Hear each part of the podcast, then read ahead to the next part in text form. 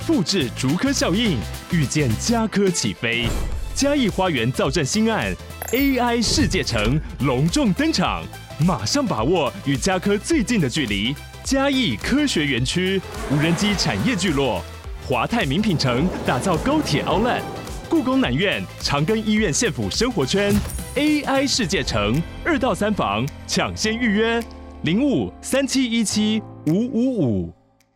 Hello，大家好，欢迎收听《周中哈喽》，我是小的，陪你聊室内设计跟装修分享，我是今天聊我观点。今天我们来分享一下哈，关于居家哦，居家啊哈，居家设计啊，我们有一些。算是呃最大最大的原则哦，有一些最高指导原则哦。今天我们就来分享一下我自己在做设计，然后在接到案子之后了啊，我们再根据业主的这个需求哈去做设计哈，不管是美观上哦，或者是使用空间哦，呃实用性哈，或者是空间上，我们来呃做这些设计的时候，我们离不开哪些原则，或者是我们在发想的时候，啊，我们呃依据的原则。有哪些哦？原则上就是，哎、我们自己的想法，这个中心思想，或者是，哎、欸，有我有哪些事情，我们是一定不会去违背的。然后就是，如果说你去设计的时候，你去违背这些原则的话，原你可能就会设计出一些很奇怪的东西。这样，那起因呢，是因为啊，最近收到一些小私讯啊，哈，那有一些小朋友，有一些同业哦，他可能刚出社会吧，我想啦，反正他自己说他就是菜鸟嘛，哈。他自己也讲了哈，就菜鸡呀，菜鸡啊。那他觉得说，哎，他在接到案子之后啊，他想要去呃帮业主设计一个案子，然后业主需求也给他了，但是哎，他看着那个空间，他实在不知道该从何下手。好像这样子做也可以，好像这样子做也可以。那他没有办法呃去帮业主下一个决定哦。那这些东西呢，其实。啊，就是你怎么样去巩固你的这个原则哦，你自己心里面的这个中心思想的原则，或者是说你的设计的原则是什么，或者是说你有没有真正了解到说，哎，什么样子的做法对业主比较好哦？那其实因为很难去跟他解释哦，所以今天就借这个机会哦，我们就来聊一下哦，关于这个居家设计的这个原则，我自己做事的方式是怎么样？因为当然我们身为这个室内装修业嘛，哦，大家。在做我们的同行，每个人都有每个人做事的方法，并不是说我做我我做的就是对的。有的人哦，他可能眼睛一闭，五分钟他就可以把图画完，他妈超屌哦，三分钟就可以把报单打完哦，然后他都知道怎么做，做出来也很漂亮，甚至呃图不用画的啊像我画的那么细哦，他可能就随便的手画画，现在跟师傅说一说，然后整个做出来就非常非常漂亮，然后业主喜欢哦，就各式各样哦做这种做事方式的人都有。哦，那今天我就来分享一下我我自己的做法哦。那原则上呢，我们的最高指导原则是什么呢？哈，我们最高指导原则就是业主的需求哦，就是我的需求哦，就这样。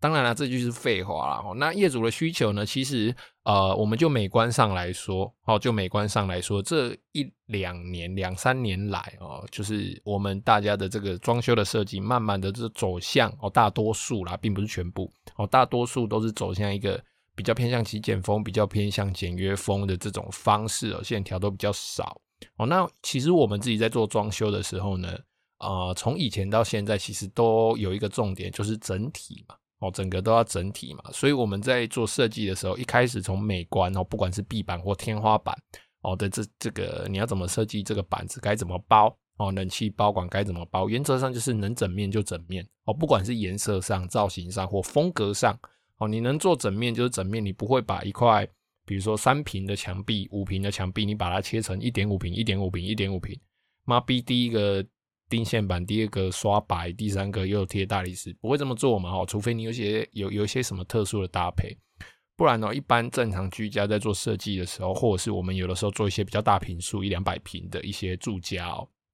嗯，就是你的这个啊、延续性、连贯性当然是越好越好，哎、越越。越连贯越好嘛，哦，所以我们在做这个设计的时候，当然能整面就是整面哦。再来第二个，我们会尽量去减少一些凹凹凸凸的这个单位个体哦。就比如说我包一支冷气的管线哦，或者是说我做这个做这个吊顶式的冷气。我如果能够从头包到尾，哦，就是从截断面包到截断面，比如说墙壁的左边包到墙壁的右边，那这中间呢没有产生一些大问题，比如说包起来会太低，哈，或者是包起来很遮蔽视线，可能头会撞到，或者是啊、中间会挡到什么东西，呃挡到壁板、挡到柜子。如果不会的话，哦，那原则上我们就是尽量就是把它包成一个整体哦，或者是最难处理的哦，像我有的时候我们在做透天哦，那个楼梯转角。楼梯转角的部分，一楼上二楼，那个二楼楼梯在客厅旁边的那种透天哦，那种怎么讲换厨啊？我们讲换厨就是整排的透天的那种哦，那种很容易出现，就是我的楼梯上去之后，一走上来，哎，就是客厅在旁边，中间一个餐厅，旁边在一个这个厨房。哦，那那个楼梯的转角处就非常多的梁柱哦。那我们怎么样去减少这些凹凹凸凸的梁柱，在呃符合业主的预算下，然后你也不用花很多的材料，然后不用花很多的成本，怎么样去把这个梁柱哦给它修到最少哦，让它不会有这些凹凹凸凸斜面凸出来的，又有梁啊，这里一只直的，那里一只直的，然后包一包，这里多一块，那里多一块，我们就是尽量不要有这种个体。那再来哦，柜体哦，我们就尽量不会去做啊、呃，这边凹四十公分，第二座又凸二十公分，第三座又凹下去，没有什么特殊的情况下，原则上我们都会把正面抓平哦。不管我这个柜体深度间它是三十五，它是四十，它是六十哦，各有各的需求嘛。但是我们在这个需求在不呃不去。不去阻碍动线的状况下，我们都会尽量抓平，因为你整个都是平的，你走路才不会撞到嘛，然后你才不会有一些凸出来的仰角、尖尖的哈，或者是啊，不管，反正你只要凸出来，你就很容易去撞到嘛。哦，所以我们会尽量减少这些凹凹凸凸的这些单位个体。哦，所以这样子我们在画平面图的时候，其实就很简单的嘛。好，我们在画的时候哦，如果是柜子的话，我们基本上就是把柜子的深度抓出来，一条直线拉过来。哦，那你整排的柜子。就只差你要做多宽哦，那天花板也是啊，我们的梁柱大概在哪里？我这个平面哦，它大概做多高？我最高能到多高？最低能到多低？哦，那我们就可以把这个天花板的范围给规范出来了嘛。哦，那就是做这些包管啊，这些壁板啊，其实都是一样的意思。好，那讲完这种算是外观上的大原则，那如果说我们今天开始针对每一个每一个空间，好，比如说主要空间啊，哈。哦，先来解释一下主要空间啊。我们一间房子啊，我们一间房子，它要进去住，正常生活，它一定会有几个空间是一定有的。我们人的最小单位就一个人嘛，就是一个人。那我们一个人呢，以普遍大多数人来说，他一定要有一个客厅。哦，我现在是以普遍大多数人啊。如果说，哎，你今天住的是一个小套房，其实你小套房还是会切出这几个空间，只是它都缩在那个小小的套房里面。哦，呃，第一个主要空间就是客厅嘛，哦，那再来要厨房嘛，哦，至少你要有一个呃电子锅，哦，那或者是那种什么呃电烤盘，哦，有有的住套房会这样嘛，哦，所以你要有厨房的位置嘛，哦，开火的位置，煮饭的位置，哦，那再来睡觉的地方嘛，卧室嘛，哦，那再来就是排泄、洗澡，哦，就厕所嘛。这四个东西呢，是一间房子，不管你是大间或小间，不管你这个空间有没有重叠，它一定会具备，要具备这四大功能哦。好，那我们第一个先先来谈谈客厅哦。那我们在做客厅的这个设计的时候，第一个我自己啦哈，我一定会先有三个比较重要的点。第一个，我这个客厅要不要很多收纳？要不要收纳？哦，那收纳的位置。哦，再来第二个。电视的这个位置哦，我电视今天是放斜的，或者是我是放投影幕，或者是哎、我是放一般电视哦，它放在哪一道墙壁？我的发沙发的坐向是坐在哪里？哦，就这三个东西一定要先抓出来，这样我们对于一个客厅的呃它雏形的规划，我们才比较有方向。因为你的客厅总是会经过嘛，哦，那经过你的客厅的时候，你总不能够在把东西摆一摆之后，客厅没办法走嘛，哦，客厅一定是。所有的动线它交叉最多的地方哦，哦，所以客厅这三个东西一定要先顾好。第一个它收纳位置，第二个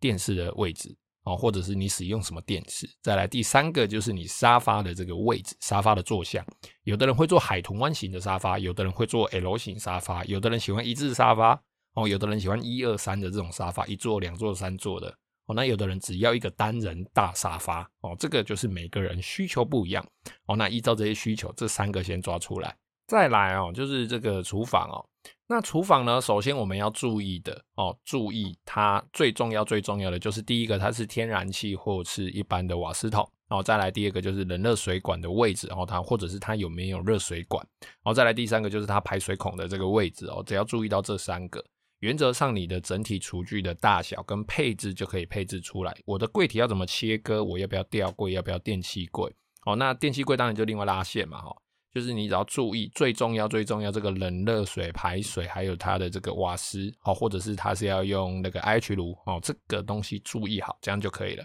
接下来就只是空间大小，你这一套厨具哦，能够根据这个业主的需求，能够做到多大哦，或者是做多小，要紧凑空间，或者是要比较发散的大空间的，这样子就可以了哦。那基本的洗菜、切菜，哦啊，煮饭哦，或者是用一些电器的这个功能有哦，这样子就好了。好，那再来就卧室哦，睡觉的地方哦，最重要最重要的三个东西哦，第一个就是床的大小跟它的方向哦，头睡哪里哦，有的人会很在意有没有压梁哦，就是或者是说他一定要躺，比如说坐南朝北或坐东朝西等等之类的哦，这个不管，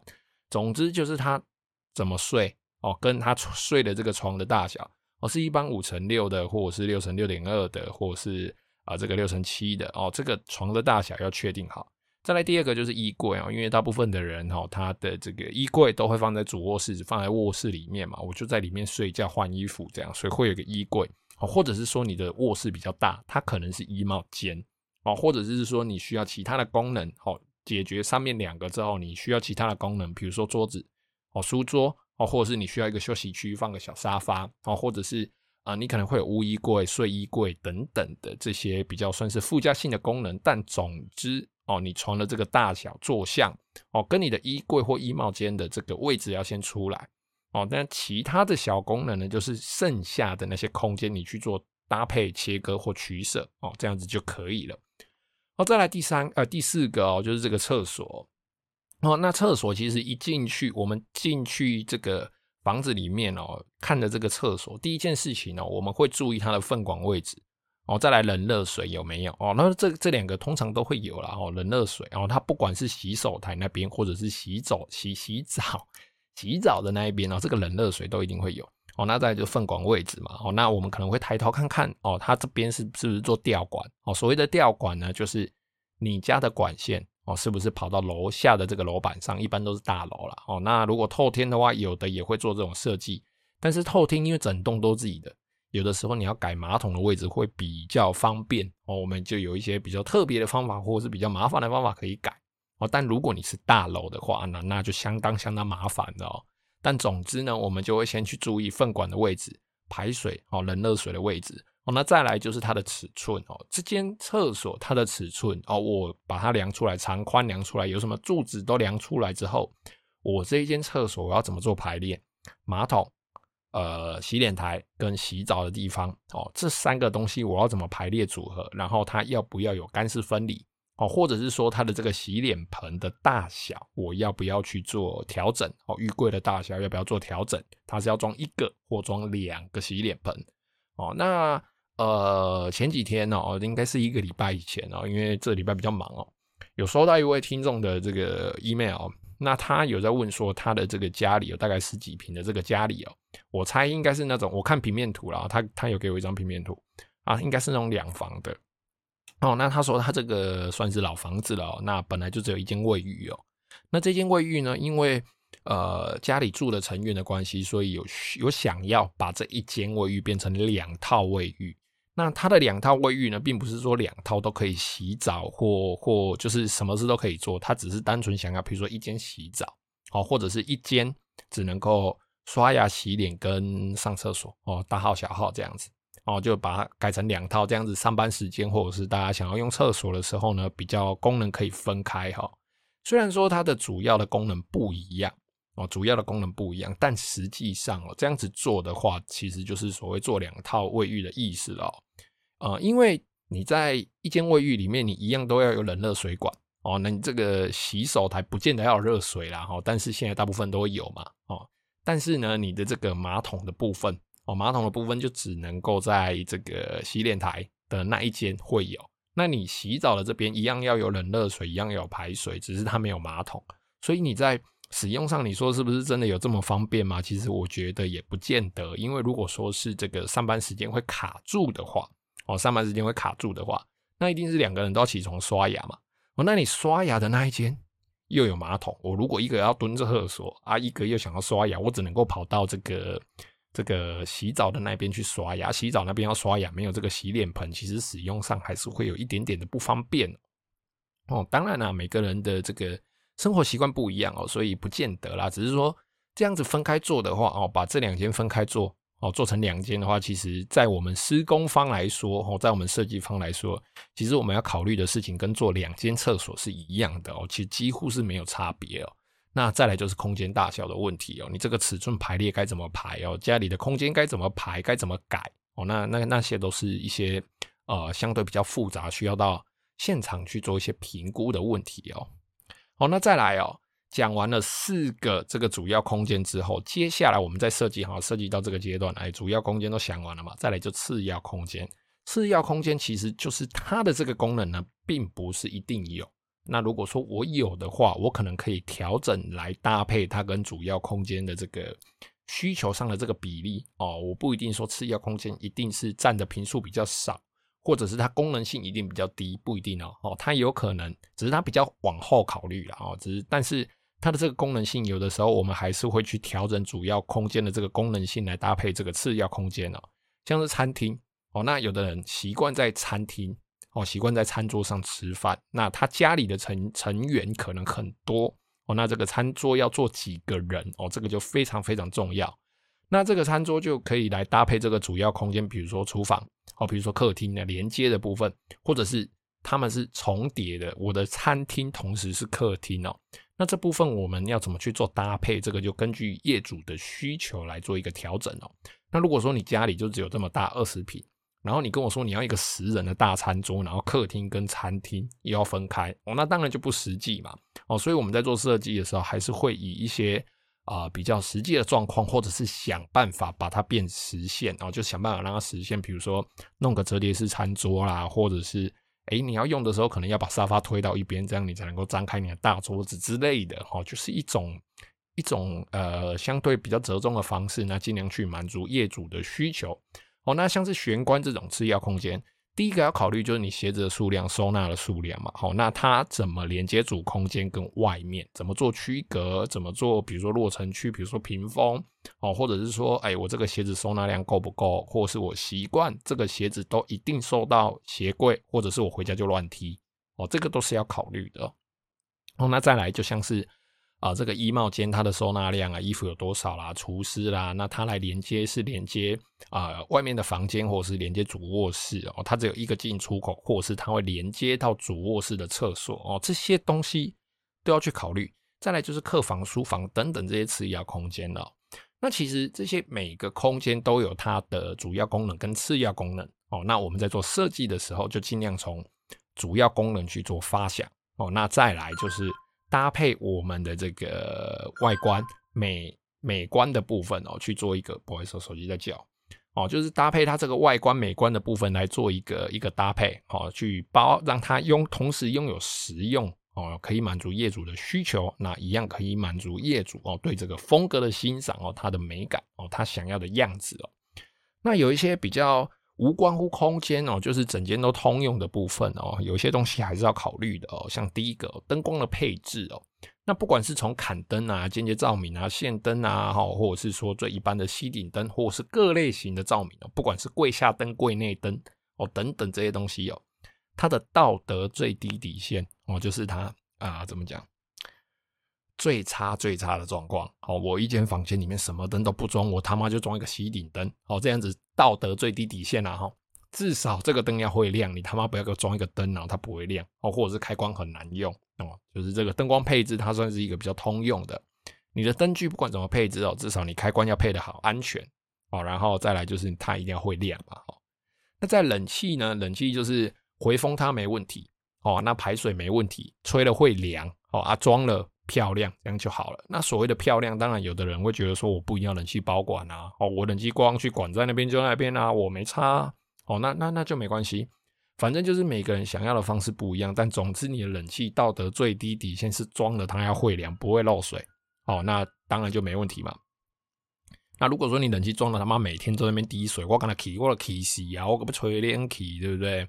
哦，那家里的这个开关哦，就是这个电灯的开关哦，风扇的开关，至少要人性化哦，就是让我们家里的动线的这个连接哦，它的那个数量要适当哦，然后它的连接性要够强哦。你不能说你的这个，比如说走廊灯哦，我的走廊灯在客厅的那一端哦，我从客厅那一端要走进房间的时候，我在客厅那一端打开，你在房在房间进房间这一端没得关，他妈你还要走回去客厅那边再把灯关掉，再走回来啊他妈这这个灯不是多的，对不对？哦，所以这个双切三切的部分要做适当的排列哦，那。在房间里面，比如说卧室这个床头的部分，就有要至少要有可以关灯的开关哦，不管是一个或两个哦，你至少要可以关灯，不然你他妈再下床哦，走到房间门口关灯啊，再走回来躺到床上哦。当然了，现在手机手电筒什么很方便，或你短短走一段路其实还好，但是你就会觉得说，我都已经找设计师来做了哦啊，怎么这个东西这么简单的东西？嗯，都没弄好哦，就就觉得，当然心情上会有点影响嘛，哦，所以在这个开关的设计上啊，我觉得在这个动线上啊的连接哦，至少要人性化一点哦。那插座的部分呢，哦，插座重要吧？哦，非常重要了哈。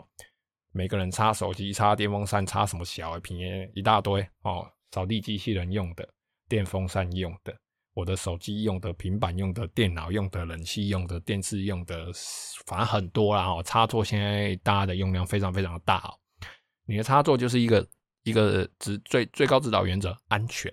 哦。插座就是安全，你的这个整个回路要经过一个适当的计算哦。那配置的方式要经过适当的计算哦。那这个回路的电流电压要经过适当的计算哦。那它的位置在正确或者是方便的位置，这样就好了，就舒服跟安全。哦，就两个。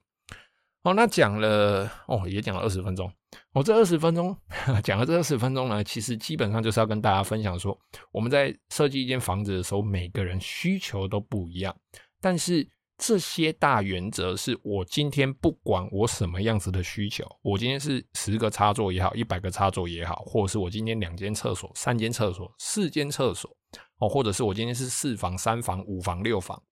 所有的这一些室内的状况，只要它是居家的，基本上就离不开我刚刚讲的这几个大原则哦。你只要这几个大原则有顾好，至少哦，你的设计的作品哦，或者是说你在这个工程施工上哦，施工没问题的话，你在这个工程完成的这个作品哦，它的这个品质哦，或者是使用上的这个状况哦，都不会太差。